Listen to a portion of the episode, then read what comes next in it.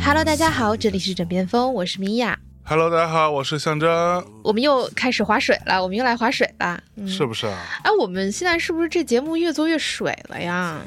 那得问你呀、这事儿你问谁呢？这问我能行吗？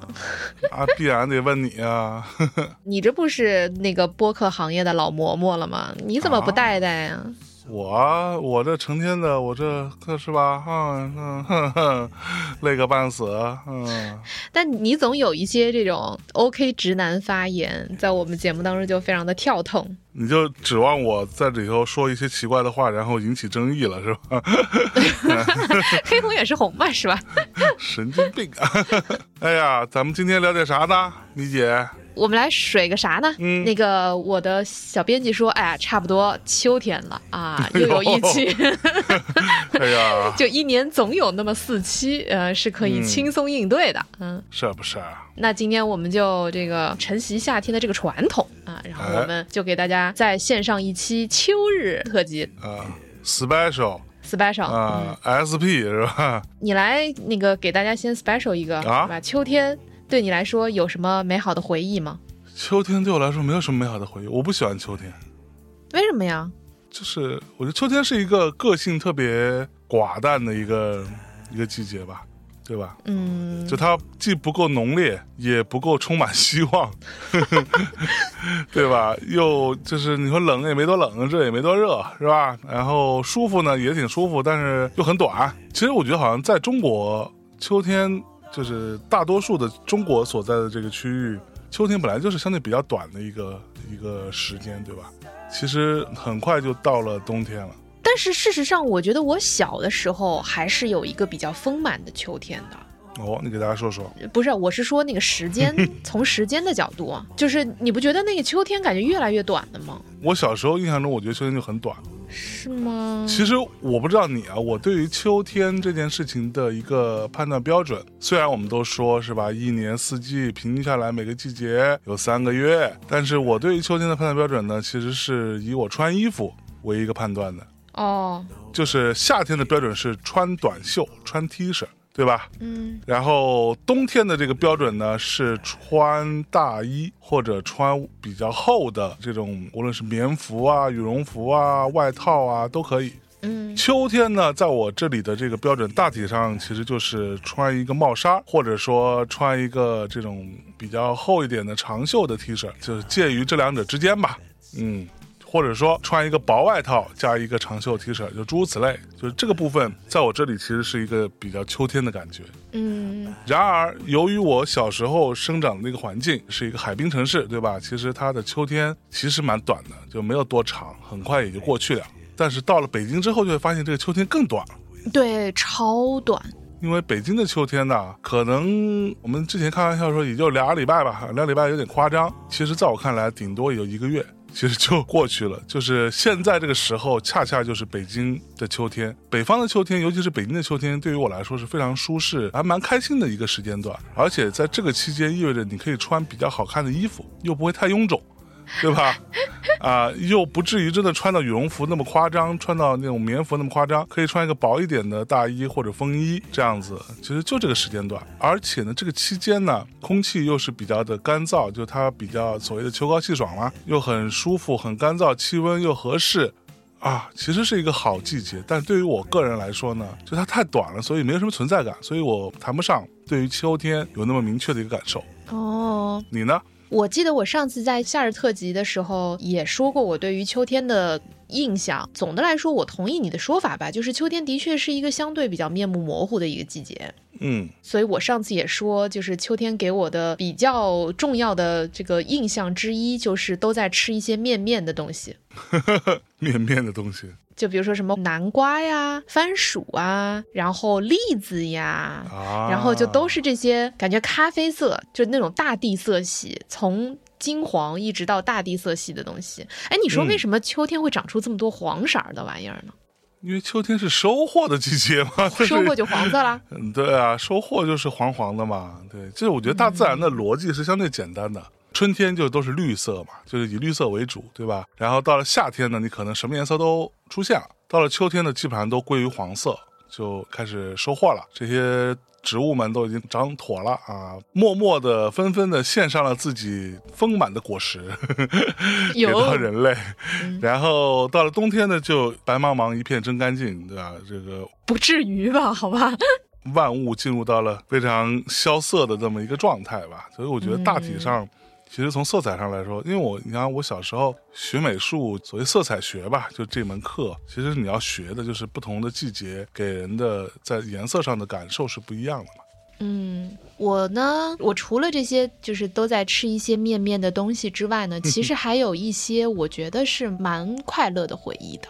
嗯，比如说呢，比如说呢，我从小就很喜欢桂花，哦，所以呢，我会觉得秋天就是一个香香的季节。嗯哼，就是我也不知道为什么，因为比如说像春天，包括夏天，它会开很多白色的花，嗯而白色的花里头会有那个银朵，就是它其实是一种介于香香和臭臭之间的那个味道。所以春天还好啊，但是就是尤其是夏天，会给我在嗅觉上整体在植物的嗅觉上的那个味觉，其实是更偏白色系的花朵。嗯当然也有红色系的花朵，但是到了秋天呢，就是比较明显的那种弥漫感的植物的香味，在我的印象当中就是桂花。嗯，就是夏天的花香是茉莉花，对吧？也是白花嘛，就是茉莉啦、栀子啦，对，栀子花，栀子花开呀开，不是，然后什么玉兰呐、然后就是嗯。都是这种更偏白色感的花朵，就是我是说呃有香味的那种花。啊。嗯。嗯，然后呃，春天呢，总的来说，这种带香味的花没有那么的多。是，但是，比如说冬天和春天会有一种比较香的花，就是水仙。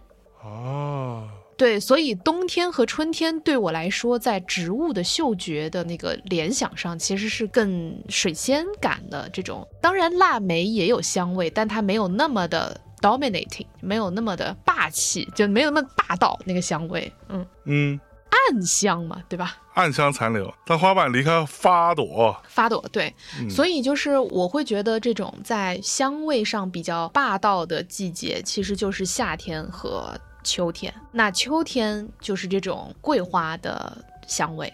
嗯，所以一旦我想到秋天，我就会想到，比如说我自己在很小的时候，我外公他有一个小花圃，嗯就是有一块儿小地儿，然后那个里头就种了很多很多的花，就是里头也有桂花树，嗯对，还有金桂，还有银桂，是完全不一样的香味。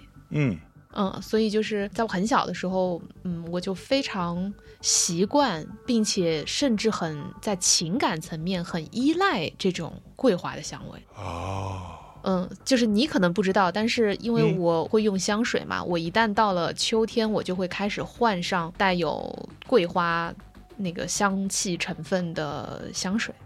嗯我现在穿的就是那个 Serge Lutens 的一个桂花味的香水啊，Right now，现在。，right now 啊，right right now，对，所以他给我一种就是在情感层面的牵绊吧，就好像跟家里人有一些联系，或者就像在家乡一样，嗯，就像在我外公旁边一样。是，而且我们以前咱俩不是也经常会在秋天去，比如说满陇桂雨喝个桂花茶什么的。嗯嗯，所以这个就是一整块我对于秋天的嗅觉的联想。嗯。然后呢，第二部分关于比较好的秋天记忆呢，就是以前在我还能去日本的时候，我曾经有就是在秋天就是红叶的时候去过京都，就在京都待过小小一段时间。嗯。就是红叶真的是一个非常非常牛逼的东西，就是呃，尤其当它大片出现的时候，嗯。就是它很壮观，它甚至有点很怆然、很悲怆的那个感觉。嗯，就是像巨大的一大片史诗一样，你知道吗？对，就是非常的壮观，然后就是令人瞠目结舌的那种壮观。壮丽、壮美，嗯对各种各种壮。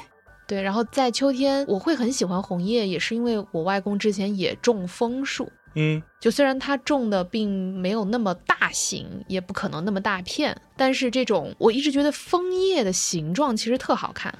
嗯嗯嗯，对，嗯，所以它就是连在一起，就是组合在一起，特别的壮美。但是它单独一片一片呢，它又很精致。嗯嗯，所以就是这个季节就给我一种就是既很饱满，然后同时还带有一些精致感的可被雕琢的那个感觉。因为我之前也跟别的朋友交流过我们对四季的感受，其实有蛮多朋友会觉得春天是比较精致的。嗯但其实我觉得春天是一个很残酷，甚至有点残忍的季节。哦，怎么说呢？就我每次到春天的时候，尤其是这些新芽快要出来的时候，我都有一种想要叹气的感觉。嗯这个说起来很感性啊，就是说，因为我们现在不是住的离工作室非常近嘛，嗯。所以就是当你走路啊什么的，你路上就是一边散步，你就能够每一天每一天的刷新你对于周遭的这些植物的视觉感受，是，然后它们就会在你的注视下一点一点的长出叶子来，嗯。所以那个春天在我这儿是特别具象的。嗯因此，当它开始长叶子的时候，我就好像一路走过，能够听到那个碎裂的声音一样，就是老的、枯萎的，在冬天已经这个凝固住的这个植物，它的外壳就好像刺啦刺啦要碎掉了的那个感觉，然后碎掉了以后，才会有一片叶子冒出来。啊，所以我觉得春天的力量其实是一种，就是你需要打碎一些东西，你才有可能生长的东西，你才有可能生长的这样的一种力量。对，所以当你生长的时候，就意味着有一些东西在死掉。嗯所以春天在我这儿是一个蛮触目惊心的一个季节，对，其实我没有那么喜欢春天，而且春天很敏感。对，就春天就很烦，对，就一会儿下雨啊，然后一会儿倒春寒呐、然后我动不动就开始过敏，对，所以春天在整体的气质上，在我看来就是很感性、很敏感，然后同时它其实又带有很强烈的残酷意味。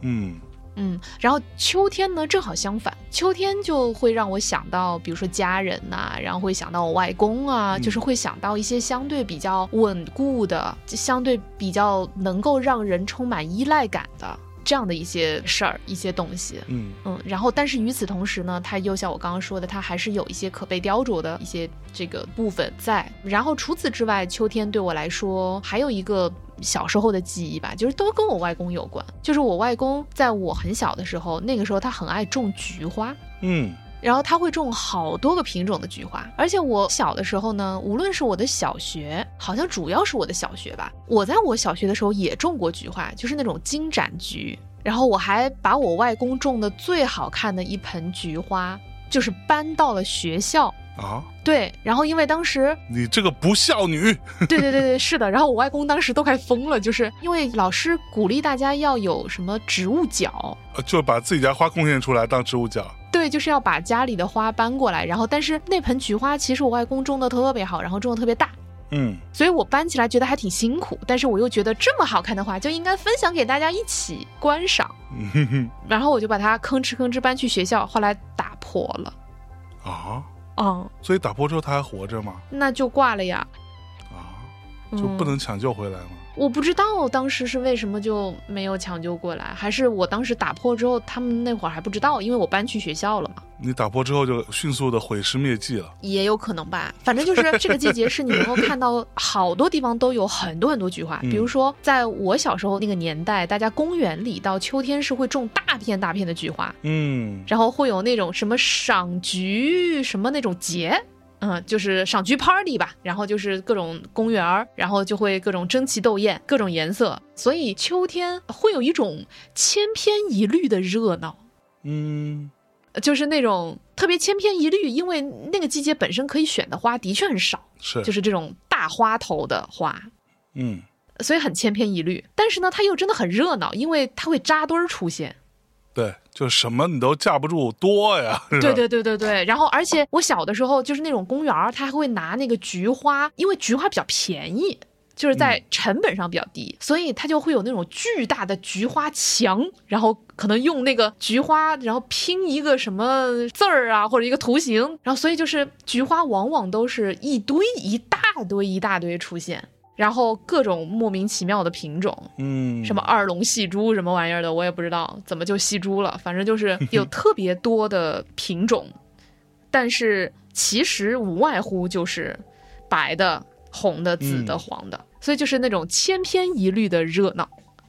对，嗯，所以哎呀，基本上秋天就是这样三大块的主要的印象，嗯，三个 bullet point。是。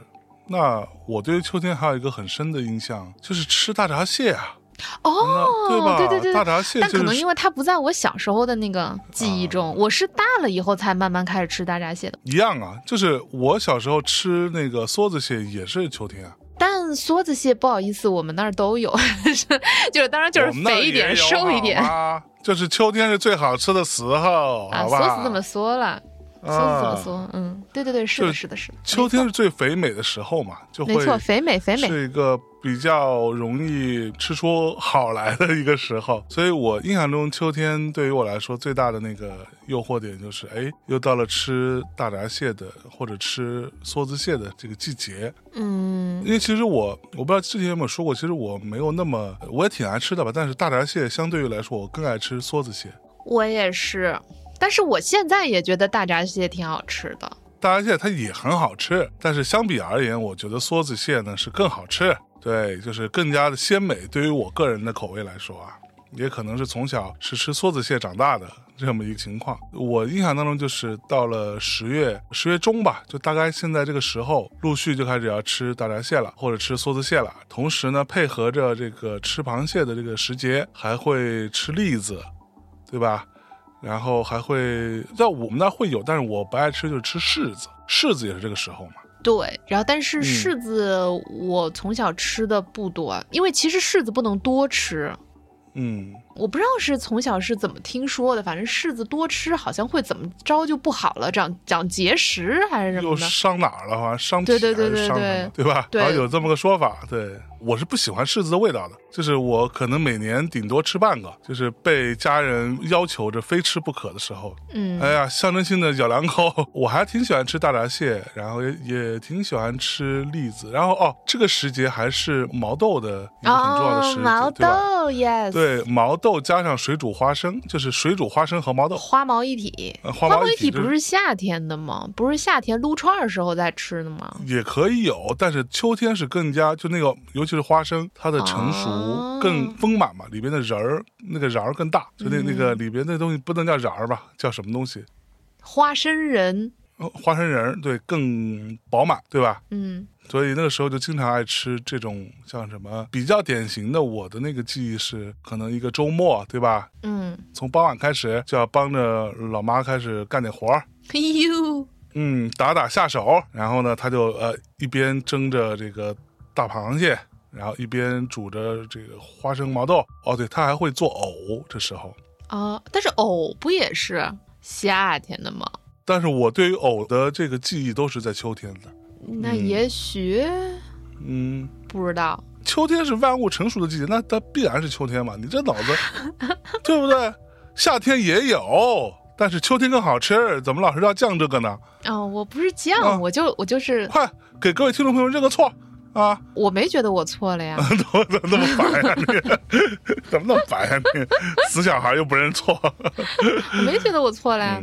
嗯，我错哪儿了我？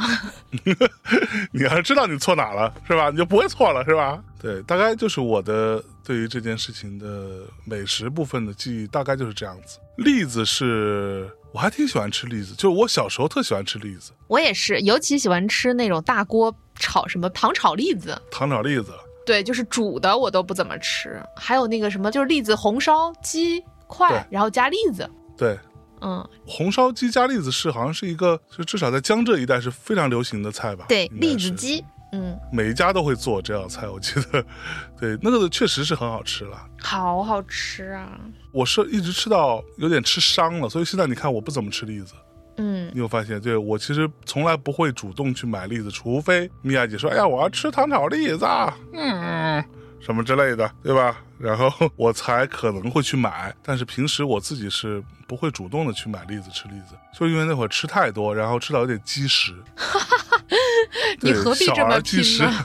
就因为栗子真的很香甜，又很香又糯糯的，又有点甜，吃到嘴里边感觉很，就是它那个回味无穷啊。但是呢，说实话，栗子对于比如消化没有那么好的人来说，是会比较容易积食的，就它没有那么容易消化掉。嗯，是呢，嗯，哎，那你见过栗子的样子吗？那当然了，就是没有剥皮儿时候的样子。那当然啦。你是没有见过毛栗子是吗？我当然见过，我第一次见到栗子没有被剥皮儿的时候，是我小学时候，我们那个不是每年都要春游、秋游嘛？嗯，对，春游、秋游啊，秋游一般都是去花果山，又去 花果山又去花果山。去花果山的时候，就会发现有很多猴子在吃栗子。在吃栗子，哦，然后我就觉得，哎，我第一次看到，我还那时候很小，我记得我还问我们的这个班主任老师，我说他们那猴子手手里面拿什么？他拿个大石头去砸，你知道吗？说那个这个在吃栗子的东西是什么？那点猴儿，对，就看到他拿一个大石块儿去砸那个东西，那上面全是尖儿，你知道吗？就差一步就进化成人了，我觉得都已经开始使用工具了。对，使用就夸夸跟那砸，然后我我说这是什么东西？然后我们班主任说这是栗子，我说啊，栗子原来是这样的，那是我第一次见到，就是那个所谓毛栗子，它外面不是毛，它是刺儿啊，对啊，它其实是非常坚硬的一个像呈放射状、一个爆炸状的一个球，对吧？大家如果没见过的话，你可以想象一下，你有没有吃过一种水果叫红毛丹？啊，对，就是它，但是它其实外壳比红毛丹还要硬，然后皮要厚。要厚，然后它外边那个刺儿，甚至不是每个栗子都这样，但是很多栗子是很扎手的，嗯，对，是的，它是极具攻击性的，对，嗯，所以看到那猴子在那儿拿那个石块去砸那个栗子的时候，当我知道它是栗子的时候，当时内心就想说，这玩意儿砸完之后它也是生的呀，它也没有用。对吧？盐水煮过，也没蒸过，是吧？也没有伴随着栗子，通常会伴随着一种蔬菜叫做大公鸡，对，一起被红烧，怎么吃呢？然后我们老师说，其实栗子生的也可以吃，是呀就不，要多吃。然后呢，于是我当时在一群猴子，我们路过它的时候，我就有偷偷的从离他们不远处捡了一颗他们的，我觉得可能是他们的栗子。那他们都没有来挠你吗？就因为栗子太多了，我们那儿知道，所以哦它它不稀罕挠你不稀罕无所谓。我就捡了一颗栗子，那颗栗子我跟那个猴儿一样，就学猴儿啊，在那个路边拿一个石头敲了敲，然后把那壳儿给敲开了之后，然后就哎，终于看到了原来的里边是一个小小的栗子。你知道这种野生的小栗子其实个头是不大的，对，很小。对它相对比较小的，比跟我们一般吃的比起来都算小的。我们一般吃的那种是板栗，它其实是哦栗子的其中一个品种，但是你说的野生的那个栗子其实不是这品种。哦，品种都不一样。品哟，蜜种不一样对姐又博学多才了。然后我就剥了那个栗子啊，一跟我们的这个小伙伴们一边走一边往山上走，一边剥着栗子。剥完之后，我就自己悄悄的，我还偷偷悄悄的，你知道吧？不要让别人看到。我当时总觉得被人看到，别人会觉得我是一种某种返祖现象，你知道吗？跟猴一样。然后我就去吃了这个栗子，生的，觉得哦好硬哦，嗯，但是更甜，我觉得它很甜，对不对？是的，因为它的淀粉还没有被煮过，所以那个、嗯就是你吃的时候会觉得它虽然并不是粉粉，但它有一种淀粉感。对对，愣愣的那个那个劲儿，对对对对对，嗯，嚼吧嚼吧就觉得好甜哦。那是我第一次吃生栗子所以栗子是一种主食，你知道吗？啊，对，就是对于在减肥的朋友们来说，或者对于在那个比如说这个控制碳水的朋友们来说，你可得小心，这是一种主食，啊，也不能多吃 对你得把它当主食来看。嗯啊，说的是。嗯，哎呀，这是我对于栗子的感受。然后你知道我，就是我人生当中吃过最好吃的，你刚刚说的这个栗子鸡这道菜，嗯。就我很小很小时候去那个外婆家，就我的外婆家，在那个一个小镇子上，我之前说过哈，他们家后来我能理解为什么做的好吃了。嗯，第一呢，他们的鸡是自己养的。走地鸡，啊，就是自己家里养的鸡，知道吧？平时是不会吃了，就是逢年过节才可能拿一只出来宰一宰。尤其是我到的时候啊，可能觉得哎你来了，给你加个菜是吧？啊，弄只好可怜，那些鸡应该很讨厌你吧？我说我就是这个小胖孩怎么又来了是吧？这小胖一来每次一来我们这就少一个同伴，呃，少一个基友是吧？少一个鸡友。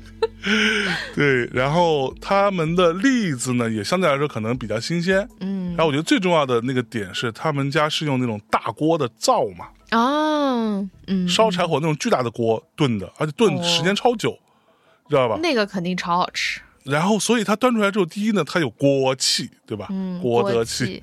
第二呢，就它炖的很久，所以它栗子非常非常的软糯。嗯我印象中就是那个栗子，我用筷子去夹，不能太用力，太用力你就会把它夹碎掉，就把它加成两到三瓣儿这样子。所以你要慢慢的去加。你想那样子栗子里边已经吸满了鸡的汤汁肉汤。啊，那你为什么不用勺呢？买不起勺。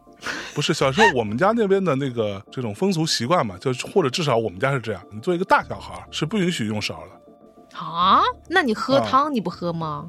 呃，喝汤可以用勺，但是你平时吃东西是不允许用勺的。就勺好像是仅仅是为了给那些小小孩儿，就那种哦还在吃一些很软糯的那种什么果泥啊、喝粥这种小孩儿，他们才会被允许就是一直用勺吃东西。而我们那个年纪是要用筷子夹东西的。那你们家就不吃个类似于什么皮蛋拌豆腐啊、小葱拌豆腐之类的东西吗？你也不用勺吗？我们那吃的少哎，就是拌豆腐类，哦我们那其实吃的是很少的。因为我小时候可能也跟我外公外婆是青岛人有关系，所以那个我小时候还是会吃一定的这种什么拌豆腐类的东西。啊，对，所以其实，在餐桌上面，部分的菜就是那种比较细碎的菜，用勺是一个比较常见的情况。啊，就因为我小时候，我记得我们家那边是没有吃任何生的葱的习惯的。我这样稍微一推演，我就觉得，的确我们家都是这跟浙江没关系，这跟山东有关。你们家这是？对，而且这么说来，我们家真的一直在吃凉菜耶。嗯，就是你不需要用勺，是因为你们家都吃就是那种炒菜，对对对对，对吧？然后我们家就是会有一定比例的炒菜，但是其实没有想象中那么高。对，然后我们家会有那种冷盘类的菜，嗯，然后还有一些可能以煮啊、炖呐、为主的这种菜，啊，嗯，对吧？所以对，可能勺的使用概率会更高使用比例会比较高。你像我人生第一次吃到小葱拌豆腐这道菜，应该都是到我可能初中或者高中了。嚯，才吃到过这道菜，就是是因为我爸妈看电视，然后电视里边可能是哪个什么电视出现了这道菜，然后又配合了一个家喻户晓的这个谚语啊，“小葱拌豆腐一清二白”，然后呢，他们 对就哎突发奇想，觉得这东西好像没我们家还没做过，然后也没见谁家吃过这玩意儿，然后我妈就去稍微学习了一下，就做了一道小葱拌豆腐。哦，然后遭到了我和我爸的这个抗嘲讽 抗议、抗议、抗议，这玩意儿有什么好吃的？而且这葱这么呛，有什么可吃的？虽然他用的是小葱，但是因为我们之前是没有任何生吃葱的习惯嘛，嗯，所以你第一次吃到没有被烧烂掉的葱的时候，你就觉得哇，这玩意儿怎么这么这么呛，对吧？而且小葱拌豆腐，你想它其实没有加什么其他东西，就撒点盐嘛，呃，一点麻酱油，油吗？啊，对，酱油、麻油撒一点盐，就这点东西嘛，嗯拌吧拌吧。对，然后其实是蛮呛的，对于我来说，那个时候，哦对，哎，我对秋天大概就是这么点印象了。哦，然后剩下的就是我能够衡量秋天快结束的那个时间点，是我到了高中的时候开始有比较明确的这种四季概念，就是我能够知道我晚上回来可能时间在夜间八九点钟的样子。如果说那时候我刚回来，或者说刚上完晚自习之类的，回来的路上，如果那时候我只是里边穿一个衬衫或者一个薄的 T 恤，然后外边穿一件外套，无论是一个什么样形态的外套，就薄薄的外套。如果这个时候觉得冷了，就它让我觉得比较冻了，我就知道，哎呀，秋天结束了。就是我脑子里是这样分的，哦你知道吗？其实就类似于什么，就类似于我现在里边穿一件 T，外边穿一件类似于西服，你就这么想，就那么厚度的一件外套。如果我回来的路上骑着自行车，我把扣都扣上，我觉得有点冻，冻手冻脚了，秋天结束了，这是我的信号，我脑海当中的信号。原来如此。那你呢？我对于秋天和冬天的分界其实是比较模糊的，可能对我来说比较感性的认知，其实就是秋冬交界，或者就是你不是说真正的那个日子啊，而是说，嗯，你的体感感觉秋天冬天马上就要交界了，其实就是从过完十一长假开始。啊，就是可能那会儿还没有真的进入冬天，但是你会觉得，哎呀，你一旦过完十一了，过完国庆节了，嗯然后你要回去上课了，你就会觉得说，逐渐我们就要进入冬天了，啊，就是会有这个心理的预期存在。所以一般来说，比如说我们要说什么秋游啊，或者就是但凡有那么点儿好玩的事儿，基本上都会在这个时间段之前发生。嗯，所以基本上在十一这个假期过后，再往后的那个假期就是元旦了。就是跨年了，对，所以这可不就是一脚跨到冬天了吗？对对，所以你就会觉得说，过完这个时间点，第一呢就没有什么假了。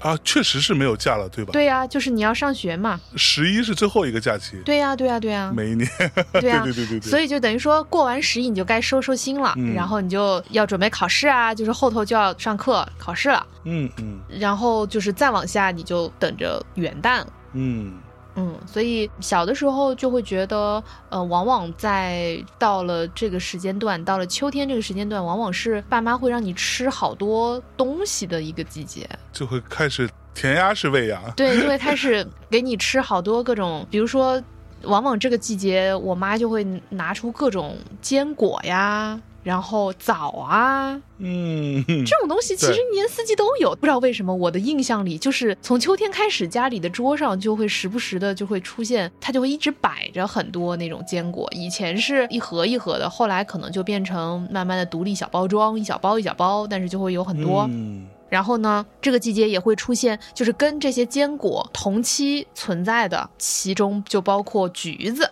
哦，橘子，对吧？对。然后我小时候还没有那么多高级的橘子的品种，所以基本上都是那种我们现在所谓的叫枣橘的东西，其实就是有点绿绿的橘子，然后慢慢慢慢它会变黄，变黄，对，就是那种很普通的田园橘，就对中中华华田园橘。哦，但是那种橘子你知道吗？啊，你说到橘子，我终于想起来，你知道吗？我最爱吃的是什么？我并没有很爱吃那种完全变黄的，因为橘子就是爸妈买回来之后，大体上都是青的，就它会带比较大面积的青色。嗯，因为它很能放嘛，所以通常就会买很多。对，放着放着放着它就会变成黄的了，对吧？对，然后我最爱吃的是大概是三分之一还有存在青色的表皮，嗯三分之二是黄色的。我小时候最爱吃这样的橘子，嗯，就它又酸又甜。对我其实也是，我觉得这个可能是某种时代记忆，因为嗯后来等到我长大了以后，其实橘子的品种就被改良了。哦，对哈、哦，对，然后现在大家就会吃到很多类似于什么砂糖橘啊，对，各种各样的，然后什么橘子和橙子的嫁接呀、对啊，然后比如说各种柑，因为柑基本嗯上是也不太酸的嘛，对，但是干就比较干，嗯，也不会也不会，好的啊柑也不会，是不是？嗯，然后比如说，当然这个季节还有柚子，嗯，就是这一溜这个 big family 啊，都是在这个季节次第出现的。哎，但是在这里面，在小的时候，其实当然柚子是一直有的，但是就是橘子可能就是那种中华田园橘。嗯嗯，我很小的时候特别喜欢吃橘子，橘子是我最喜欢的水果，可能和西瓜不相上下吧。是不是？哎呦，各位同学，你们是不知道，我们家米娅姐是多么爱吃西瓜的一个家。哎呀，老爱西瓜了。然后我小的时候呢，就是西瓜和橘子不一样，因为橘子非常便携，嗯，就是便于携带。哎，对，嗯那你小时候上学，嗯，爸妈会给你书包里头塞橘子吗？那不会，但是我会自己塞给我自己。啊，你知道我小时候爸妈都会塞的。那有什么了不起？哎，我自己塞不也一样，有什么了不起？不一样。虽然都是橘子，它是吧？出发点不同。啊、我还给自己塞六个呢。塞六个对是不是有点过分了？书包里都是橘子。嗯不，我不塞书包里。就是小的时候呢，因为是小朋友嘛，所以我妈还有我外婆，就是经常给我，比如说买的衣服或者做的衣服都是带兜儿的。就是小朋友很多都是带 口袋嘛，对吧？对对对，然后这样你就还有比较好那个装一些东西，兜里装的全是橘子吧？你所以一般来说我就会有三组兜儿，哪三组？就是你的裤子就是侧兜儿会有一对，嗯，然后屁兜儿会有一对，然后上衣还有一对，嗯，我就可以在里面放六个橘子。有的时候比较疯狂的时候，我手上还会再拿两个。哎呀，所以我小的时候曾经有一度，就因为吃橘子非常上火嘛，对，很上火。所以我每一年在秋天都是从秋天开始，就是会一直烂着嘴角过冬那种，就是 就会一直吃到烂嘴角。对，一直会烂嘴角，然后那个所有的那个就是什么嘴唇都会开裂呀，包括因为吃橘子吃的太多，然后手心都会发黄，你知道吗？对对对对对，那个时候我外婆说 你真是不是太过了？就是，太过了。但是我小时候好爱吃橘子，而且因为它非常便携。然后它可能是我小时候觉得很少见的一种。第一呢，因为它外面有皮儿，嗯，所以呢，你是可以剥掉皮再吃的，因此它不怕你放在什么地方什么变脏。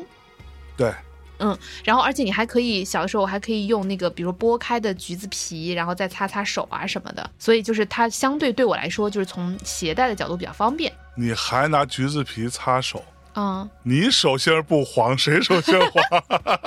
生怕这个色素不沉积。然后它又没有像西瓜那样很大只，嗯，然后所以它就是很容易带。然后这个橘子它每一只的那个量，因为小的时候其实没有那么多巨大的橘子，嗯，就是基本上那个橘子是比我们现在看到的田园橘可能还小点儿，就是它其实个儿没那么大，所以对于小朋友来说，你要吃好几个是比较方便的。嗯，就是它不会让你觉得，比如说吃到一半吃不下。我经常吃苹果，吃到一半吃不下。我吃梨也会吃不下。对，就不知道为什么，就是这类型的对我来说就感觉很饱。嗯，我可能啃啃啃，要么我就是饱了，要不我就是累了，就啃累了。然后橘子呢就还好，而且橘子还有很大的一个好处，就是它有一定的游艺性，有一定的娱乐性，哟因为它有籽儿，啊，就是你就可以噗噗噗噗噗吐你前面的同学，你就可以一路走一路噗，然后这么烦呀？现在的那个橘子都没有都没有籽籽儿了，对，呀就很没劲了，就没有那个娱乐性了。好多年没有吃到带核的橘子了，这么想，对啊，对啊，嗯好多年都没有吃过带籽儿的葡萄了，好吧？哦哦，对哈、你看看我们失去了什么样的乐趣？西瓜也很久都没有籽儿了吧？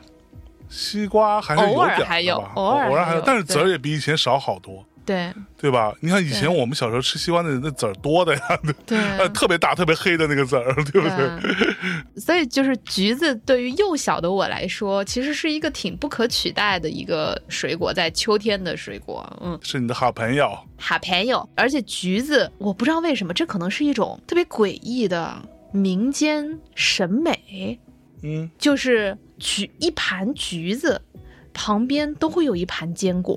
就比如说你放在家里的时候。对对对对对对对对对，，why？就真的就是，而且在别的季节明明都有坚果，但是它又不会出现。对。然后呢，但是一旦橘子出现了，它就会出现，对，真的，真的。是很诡异。甚至是比如说，我见过一盘橘子旁边放一盘坚果，我也见过一个硕大的盘子，这个盘子呢底下铺满了各种各样的坚果，对，然后中间堆满了橘子，有没有这样子？他们是一个一个 combo 一个组合来，它是一种 combo，就是一种给你一个巨大的信号，嗯，就是说好，从现在开始我们要逐步奔向过年了。你准备好了吗？然后这些橘子和坚果时刻准备着。对对对就是那个瞬间，然后就斗志昂扬的说：“我们再往下，咱就过年了。”就那感觉，哎，是，再撑一撑，是吧？再忍一忍，哎呀，马上就过年了。就是它它就是一种斗志和一种信心一样的存在。对，嗯，真的是。你这么一说，你不说我真的想不到这些。妈呀！对，所以秋天你们也会讲究吃梨这件事情吗？会，就是我们家也会吃梨，但是梨往往是那个就是撕番位的时候，它就是那个女二。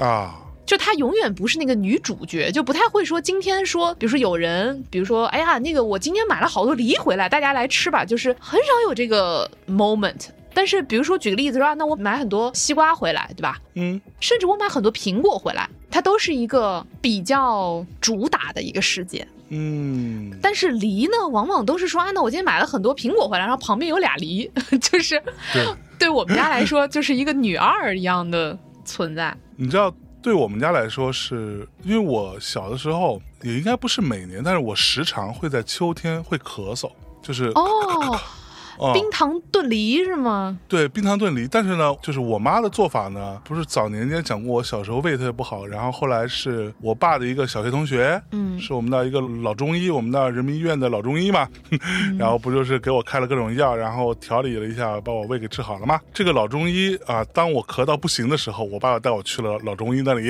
然后这个老中医这个阿姨呢就说那个啊，这个除了给你开点药之外呢，你平时要这个注意润肺，是吧？嗯于是就给我妈开了一些小小的药方。这个药方是什么呢？就是用买那种硕大的梨，特别大，你知道吗？那种梨大到就离谱，但是那种梨大呢，其实它里面的核也特别大。嗯对，它可能一个核就那个梨核啊，可能已经赶上了别人的一只梨的大小了，就是那么大一个梨。然后呢，让我妈把那个梨从侧面稍微抛开一点，抛开了之后呢，把里边的核给取出来。取出来之后，其实中间就有一个巨大的一个空嘛，然后在这个当中放冰糖和川贝。川贝对，对他给我妈看了川贝，其实是非常奇怪的东西，我特别讨厌那个东西。但是就是这东西怎么怎么好，然后哎里边放上川贝，然后配上冰糖，然后呢就放在这个我印象中类似于水蒸蛋那么个做法，就是隔水蒸。嗯对，蒸很长时间，里边的冰糖也化了，然后川贝它也融了，端出来之后切开，就把这个拿一小勺，这这时候有勺了啊，自己挖一挖，把这梨就给吃了。嗯，对呃，这个你说有没有用呢？我自己觉得是有点用的。就吃完之后，当天吃完，当天晚上睡觉，你咳的频率就会少很多。我不知道是因为过分摄取了糖分，还是因为这个东西真的有效，还真的被润到了肺，对对。所以你小时候有吃过这种东西吗？我吃过呀，吃过呀。然后，但是，呃，我觉得就效果呢，肯定是有一点的。但是你说这一个梨吃下去，你就立竿见影的就好啦，那这毒药都没有这么灵，是吧？啊、不是，那个梨呀、是得连续吃两个礼拜，我记得、啊，那可以。每天晚上都得来一个，你知道吧？我小时候好像没有这样真的把它当药吃过，呃可能也有吧，因为我依稀记得我好像也吃过这种川贝组成炖梨对 组成，对川贝的这个配方，然后但是好像没有像你一样吃过这么长时间，可能也就吃过几个。因为我小时候，因为我们家呢，从我爸那头和我妈那头家庭成员当中，其实分别都有中医和西医，嗯。所以基本上大家比较少求助于这种民间偏方吧，就基本上还是就是该打针打针，该吃药吃药，嗯该吃正经中药就吃正经中药。但是我小时候也是吃中药的，啊，对，所以我自己会觉得冰糖炖梨这一类型的方子呢，它可能是有作用的，但是它可能就是不是那种功效显著那种吧，在我看来，我不知道是不是真的啊，我觉得它可能起一种辅助辅作用助作用，对，辅助作用，对的，对的。就更多呢，我觉得当做某一种甜点，你知道吗？来吃。对小朋友来说是一个更容易吃的一种药，嗯嗯嗯嗯，但是梨呢，我小时候还是相对梨和苹果来说，我还是比较愿意吃梨的。嗯，我不知道为什么，就是苹果，我从小到大都很一般，甚至有一段时间，因为大家曾经流行过吃苹果减肥，你记得吗？就是。有一段时间说那个什么一天吃什么多少个苹果，然后别啥也不吃，然后你就能瘦，能不能瘦呢？那那这肯定能瘦啊，对吧？就是你就吃那么几苹果，但是就挺不行的，吃苹果减肥这种轰轰烈烈的运动，您也有涉足啊？必须涉足啊，是不是？就是在一个追求还是挺追求美好的这个 年纪，对年纪，谁不想怎么着？现在就不追求了是吗？现在现在我还追求着呢，我这不是目前也正在减脂期嘛。嗯，哦，真的，朋友们，就是创业这四年，业创的咋样，我不敢保证，但是身材是毁的妥妥的。真的，就是创业这个事儿吧，就是因为你所有的这些时间啊，呃，一方面呢，你又其实极度的自由，因为没人能管你嘛。对，但是，一方面你又极度的不自由，就是你所有的时间其实都是要用来呃想办法为这摊生意，所以呢，你就处于一种非常两极拉扯的状态。嗯。比如说我在创业这么多年，就时不时的，也就是有一段时间去运动啊或者干嘛，然后突然之间要出个差，呃，然后立马这个运动就进行不下去了，就是你很嗯。难建立一种节律性的对于身体的关照。哦，嗯，所以我现在就是在想办法，然后那个能够减减脂，嗯因为我现在已经胖的不太行了。然后呢，呃但是我我现在已经减了八斤了，九斤了。嚯，嗯，真假的？真的，我已经减了九斤了。我的目标是可能还有十一斤，嗯十一二斤吧，to go。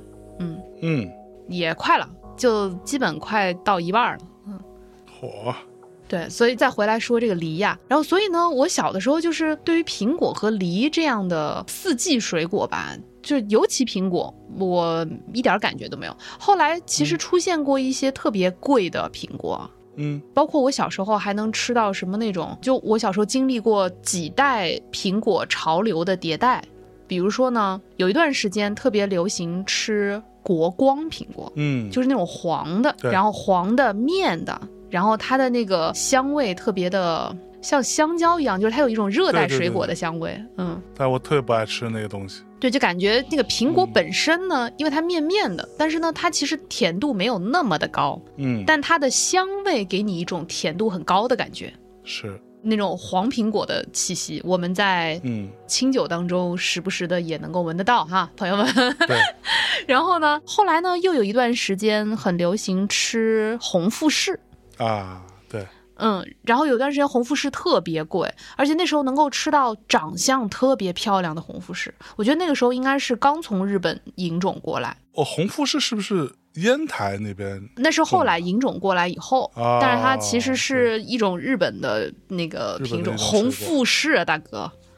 富吉，所以后来富吉 Rock 有一个红舞台。这并没有什么关系，我谢谢你 真的哎，thank you 了。来，红富士，我印象中的红富士我不爱吃，是因为它也是面的，对吗？不是啊，红富士是脆的，红富士有脆的版本红富士就是脆的，哦，那我可能记错了，嗯。你可能吃的是 A 货吧？A 货假红富士面面的什么玩意儿啊？不是不是，真的真的，就是因为我有一段时间肯定也吃到过假货，因为那个时候特别流行红富士，而红富士的这种，就是它其实这是我自己觉得啊，当时的市面上应该有非常多的红富士箱子，哦，就是就是那个箱子上面写着红富士，嗯，哎，但是里面的苹果是不是真的是红富士呢？其实不确定。嗯，这属于某种包装溢出，对，因为嗯就是我有一段时间吃到过很好吃的红富士，后来其实它慢慢味道就变了。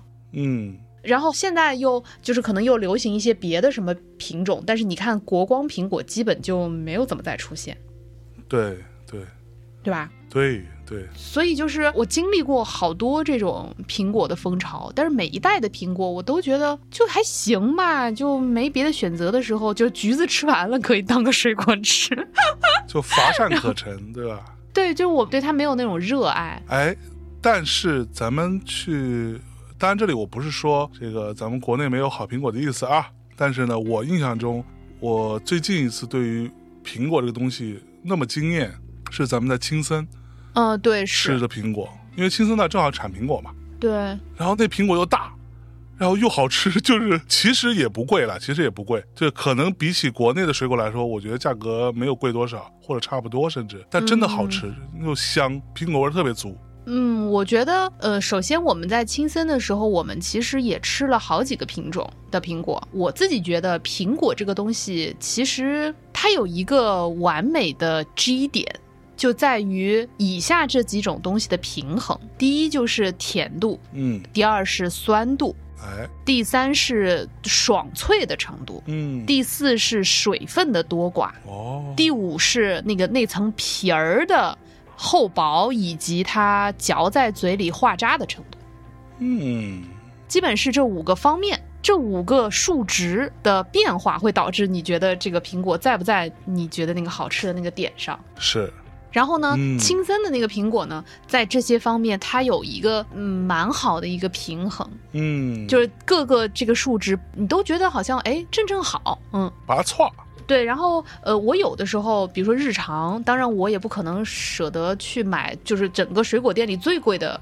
苹果对吧？但是就是买一些相对中等的价位的苹果的时候，我觉得总体来说，当然酸甜配比这个东西，我自认为其实国内很多的苹果都能做得很好。嗯嗯，但是爽脆程度、这个水分的多少，以及你吃进去的那个细腻程度，就是你很多时候吃苹果，我有时候觉得小吃到最后我都累了，就是因为它有一种就嚼得很干吧，不能叫味同嚼蜡吧，但是就嚼塑料的那个感觉。它的那个味道不是我嚼进去之后就感觉，哎，它是一个很细腻的一个水果，所以有时候吃着吃着吃着，它就没有那种，它没有让你觉得很兴奋这个水果。嗯，然后再说回到梨吧，就是梨呢，我小的时候还是觉得可吃的。我是从什么时候开始不太喜欢吃梨了？就是开始大家全国风潮吃新疆那个什么梨，香梨，啊，香梨，对。就很小。对，然后我第一次吃香梨的时候，我都疯了，因为当时的那个香梨非常小，然后它外面会有一层油一样的东西。对对对对对对对，腻腻的，对，然后你好不容易把它差不多洗干净了吧，你一口咬下去，它的核巨大，对对对对，然后你一口咬进，去就已经到那个酸的那个位置了，你就会想说我在干嘛？我为什么要那么努力的洗这么小的一个肉，那么薄的一个东西？然后就因为它香吗？也就还好吧。然后就是我就会觉得有点被它伤害了，就很烦这个梨。我想起来了，叫什么库尔勒香梨，对不对？对，然后当然后来就是有一些品种，它就会把那个核儿给改良。我跟你说，我还真吃过特别好吃的库尔勒香梨，那肯定是来自库尔勒的吧？我觉得我们这个应该不来自库尔勒。他那个个儿相对也大一些，嗯核也没有那么大，嗯，但是呢，这个皮儿上这个油腻腻这个手感啊，还是存在的是吗？还是存在的，还是存在的。但是那个哇，那一口下去的里面全是汁儿，真的吗？知道吗？对，但是它的问题在于呢，就是它就在我看来就过于浓缩了，你知道吗？就是你吃一个刚刚好，啊，不能再来第二个，再来第二个你中午饭都吃不下去了，感觉就是是不是啊？会有点齁的慌，会有点齁的慌。哦而且它除了甜之外，它还有另外一种特殊的香气吧，对对吧？，热带水果的香气又出现了。那个香气很浓郁，所以吃一个我觉得就 OK 了。对，嗯、对，然后所以我小的时候呢，从那个时候开始呢，其实在那个期间，香梨这个品种基本上是制霸了所有的水果的市场。嗯，就是在那个时候，你就很少再看到别的野梨了。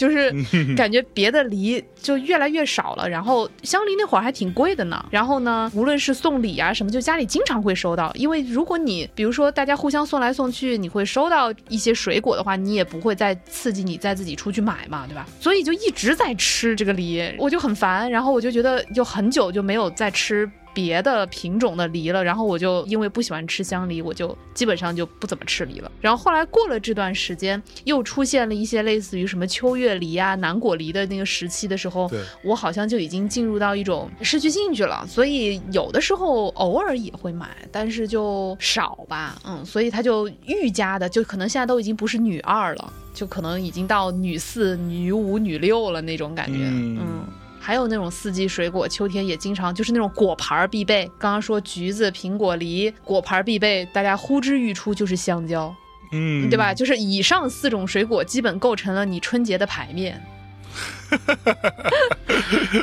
对吧？就是，然后那个香蕉也是一个很 tricky 的东西。我一直觉得香蕉它就是水果里的败类，因为它没有水呀、然后 我就想说，这种根本连一滴水都没有的东西，也好意思叫自己水果？对，分明就是水果失格，对，就是它就是混在水果里面的一个，它是主食，就其实一个主食，真的就是。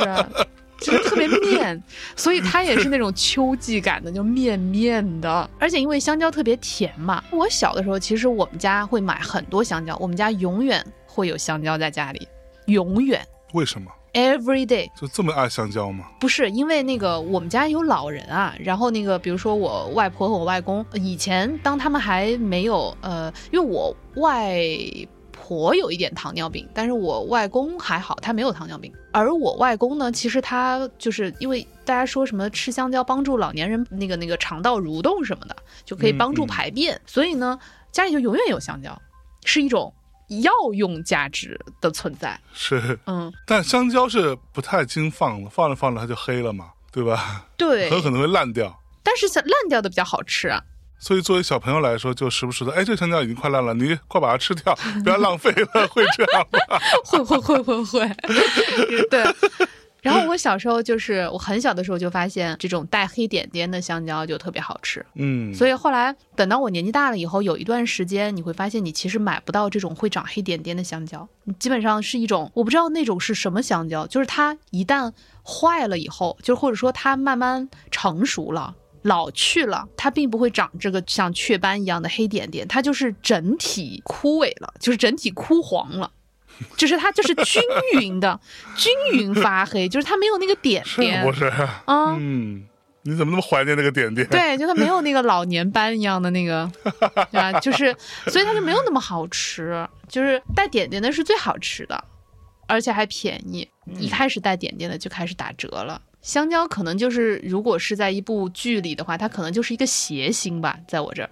嗯嗯，就是说它不是这部剧的必要。对，对，所以大概就四季水果，基本就是这些，就是那种秋天或者说就是什么季节都能吃到，但是是以秋天和冬天为主的，嗯，嗯，然后基本就是这样子了。那你有没有什么这种跟秋天相关的文艺作品什么的，对你来说是影响特别深的呢？哦，《Legend of Four》哦，《Legend of Four》是一个我非常年轻的大一的时候看的吧，应该是。就十八岁的时候看的一个作品，《呵呵秋日传奇》啊。啊，还是不是还有别的？哦，对，呃，我们这边的翻译更多叫什么“燃情岁月。燃情岁月，对”，对吧？对，Brad Pitt，对，布拉德皮特老人家，呃，那个时候的布拉德皮特真的是帅，帅，而且是那种很嫩的帅。对，就跟后面的那种不一样。但是呢，他又弄得很糙，对，就是你知道那种又留一大胡子，留一大长头发，就那种摇滚明星般的荷尔蒙，就那么个劲儿。嗯，是的，就是《Legend Four》是我当年是呃应该是王涛买的碟吧，我记得如果没记错的话，对，嗯王涛那时候我刚开始买 DVD 这个东西，那个应该是最早几批有 DVD 的玩意儿。然后就买了一个，然后就开始看，当时觉得哇，音乐又好听，然后他讲的故事呢，也就是一家三兄弟嘛。然后这个当中，我自己觉得是还蛮好看的这个剧，就是我不知道米娅有看过吗？你有看过吗？我看过一点点，我主要就是为了布拉德皮特的颜。对，但是都没怎么看进去，就是主要就是光舔屏了。但是对我来说，有一个作品，它其实不是很容易界定秋天还是冬天，就是《东京爱情故事》。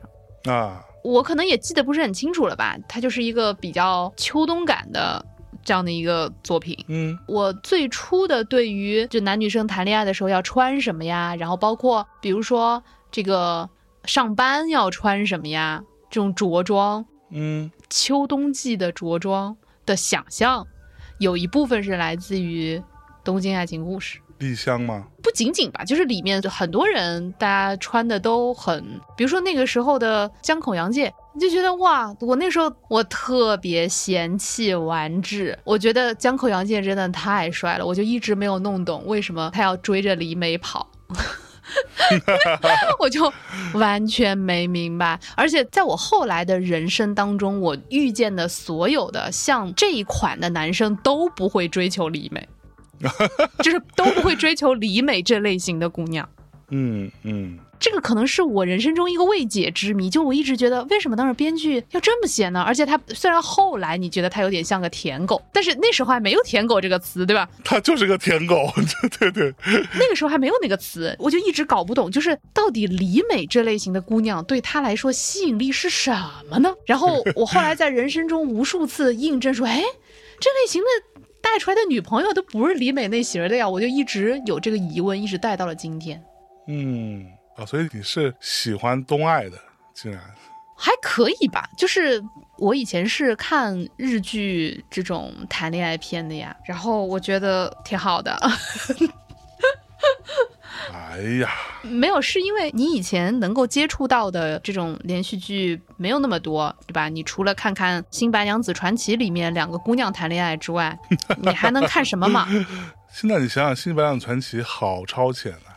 对呀，它是个音乐剧。个，姑娘，它是一个 musical 对吧？第二，对啊它是两个姑娘主演，对。其中一个姑娘还是演一个男的，对啊，然后他讲的还是一个人和妖的故事，跨种族、真的生出了孩子，跨性别，哎呀，简直 buff 加满好吗？这个然后还可以成精，对 还可以修仙呢。对啊，还有各种什么什么妖魔鬼怪，我靠，太牛逼了！然后还可以各种偷东西，对吧？嗯，就是偷东西，我后来长大了以后再看一遍，我会发现这里面有好多各种作奸犯科的事儿。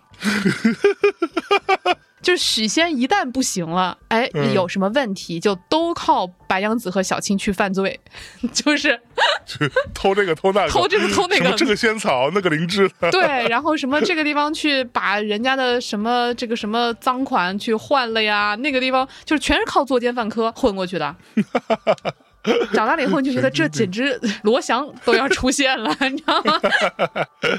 哎呀，对呀、那小时候你可以得到的素材并不多，然后就是一些动漫啊什么的。嗯，《东京爱情故事》可不就是一个还蛮重要的启蒙作品吗？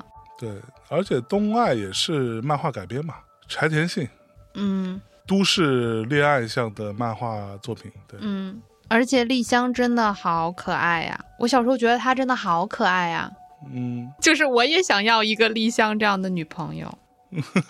然后，所以我特别嫌弃丸子，我就完全没有懂。然后我对李美真的非常没有懂。虽然比如说那个时候大家会说，哎呀，为什么这么茶？但是长大了以后，你觉得她其实也没有，就有点茶吧。但是其实就是正常人，嗯，她就是一个正常的普通的中不溜女性。但是可能就因为丽香比较跳痛，不知道，就反正没明白。对，这就是对于秋天的文艺作品，我的秋天文艺作品好俗气。嗯，我的也没多高级啊，就大家可以去看看啊。哎，对，你知道最近我昨天晚上刚看了，躺在床上看了那个 Brad Pitt 那个新的叫什么 Bullet Train 哦，是吗？我没看啊。啊，子弹列车嘛。嗯，好看吗？对，我觉得还蛮好看的，就是很爽快，很漫画。是哦，对，就它是那种刻板印象大集合，你知道吗？就是对于日本的刻板印象，对于日本的灯光的刻板印象，对于日本人的刻板印象，对于日本黑帮的刻板印象，就所有刻板印象大集合。对于来自什么墨西哥啊的杀手，有墨西哥的刻板印象；不什么布里维亚什么有他的刻板印象，就很好笑。对，又还蛮精彩的，我是觉得不错。那你就发给我呗，你发给我看看。布拉德皮特依然还是哦，还是很帅的。就他现在这个样子，是我近些年看过他最帅的一个老了之后的皮特真的吗这个样子，对，哇，我跟你说，就是我到了很后来，我才发现我其实真的还挺喜欢胡子男的，就是我很喜欢有一点胡子拉碴的人。哦，那我从今天开始就不剃胡子了。好的，加油。然后就是当你那个，比如说，就是在就是皮特年轻的时候，我也觉得他很帅，但是他只是众多芸芸帅哥中的一个。